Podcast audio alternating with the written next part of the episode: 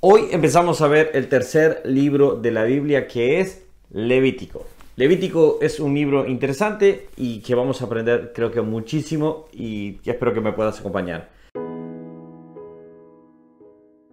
Hola, ¿cómo estás? Que Dios te bendiga. Mi nombre es Ronnie Mejía y estamos eh, leyendo la Biblia capítulo por capítulo. Si eres nuevo por este canal, te estoy comentando, vamos a leer toda la Biblia capítulo por capítulo y del cual tomamos un solo versículo es el cual quizás el Dios, Dios nos ha hablado o Dios me ha hablado para poder transmitírtelo. Así que vamos a empezar. Levítico es el tercer libro de la Biblia, es el libro que trata prácticamente en dos partes, vamos a decirlo así. La primera de ellas es las ofrendas, eh, los holocaustos eh, y todas esas indicaciones de Dios para el tema sacerdotal, obviamente. Y después viene la parte que sería la segunda parte de la santidad, digamos, en una sola palabra. Pero vamos a descubrir todos estos, eh, estos dos temas, vamos a decir, estas dos partes en, estos eh, capítulos que tiene Levítico. Y espero que me puedas acompañar. Y me, llamó un dato interesante que quizás me, quedó en mi corazón y quiero, quiero compartirlo. Por ejemplo, en el caso de la Biblia hebrea, eh, conforme a la norma observada en todo el Pentateuco, nombre el libro por su primera palabra, ya eh, Wajikra, perdón, que significa y llamó.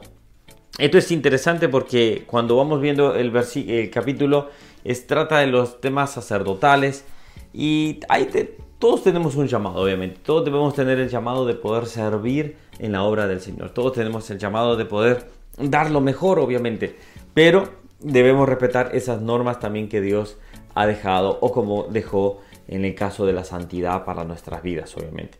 Ahora vamos a ver el versículo que hoy nos compete, sería Levítico capítulo 1, versículo 3, que dice, si su ofrenda fuere holocausto, vacuno, macho sin defecto lo ofrecerá. De su voluntad lo ofrecerá a la puerta del tabernáculo de reunión delante de Jehová. Algunos detalles para, destacar acá. Dice que primero, eh, vamos a empezar de, atrás hacia adelante. Dice que lo ofrecerá eh, en la ofrenda a la puerta del tabernáculo. Esto significa que la persona tenía que darse cuenta que no era digno de entrar, no era digno de poder pasar al siguiente eh, mm, proceso, perdón, a la siguiente cámara, por ejemplo, que solo podía estar a la puerta del tabernáculo, no podía entrar al, altar, no podía entrar, ni siquiera se podía imaginar entrar al lugar santísimo porque moriría obviamente. Es más, solo el, sacerdote podía entrar una sola vez al año y esto era impresionante que eh, tenía que tener campanitas, esto lo vamos a ir viendo, pero campanitas en sus vestidos para que eh, si entraba y moría, eh, no escuchaban las campanitas, esto significaba que lo tenía que sacar. Entonces lo tenía que hacer a la puerta, tenía solo poder llegar a la puerta. Las ofrendas vacunas eran de las personas eh, ricas, de las personas pudientes. Entonces estas personas podían ofrecer esto. Y después desglosaba otro tipo de ofrendas más sencillas para otra clase económica, obviamente otra persona que no podía dar una una, algo vacuno, obviamente, es decir, una vaca, iba a decir, pero un becerro, vamos a decir. Entonces, daba esa forma. Y dice que eh, lo daba de forma voluntaria. Esto nos debe de, llamar la atención porque nosotros debemos aprender que damos en la iglesia de forma voluntaria, de una forma que nace en nuestro corazón. La Biblia dice, Dios bendice al dador alegre. Y esto es algo que acá se refleja muy bien. Pero me gusta este detalle que dice, macho sin defecto lo ofrecerá. Ahora, cuando vemos este punto, cuando vemos este punto nos damos cuenta que tenía que ser perfecto, tenía que ser sin, sin defecto alguno. Y cuando lo transponemos en la vida real, cuando lo ponemos es, ninguno de nosotros somos perfectos. Ninguno de nosotros tenemos esa cualidad, vamos a decir así. nosotros eh, hemos nacido pecado, en, en pecado, hemos nacido pecaminosos, es decir, tenemos defectos, tenemos pecados. Pero gracias a Dios, Él dio a su Hijo que era perfecto y que es perfecto y que no tuvo pecado, que no tuvo ninguna mancha, que no tuvo ningún defecto.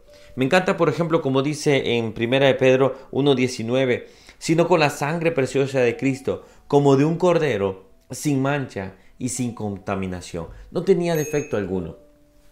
Podemos reclamar claramente que Jesús era perfecto.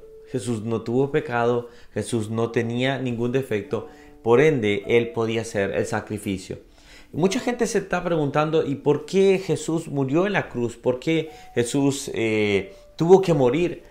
Porque por nuestros defectos, por nuestras manchas, Él tenía que cargar esa, esa cruz. Él tenía que cargar todos nuestros defectos. Él cargó nuestros pecados.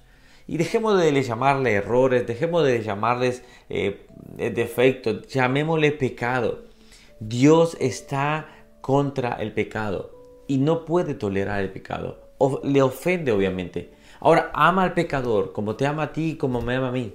Pero nosotros debemos saber que Él era el perfecto. Entonces Jesús toma nuestro lugar para poder darnos la oportunidad. Si tú has llegado a este canal y, quieres también aprender de la Biblia, pero una de las cosas que tenemos que aprender es que Cristo murió en la cruz por ser perfecto, pero no murió porque tenía pecados. Él era perfecto, pero nosotros éramos imperfectos. Nosotros somos imperfectos y Él cargó nuestras, nuestras debilidades. Entonces tenemos este punto.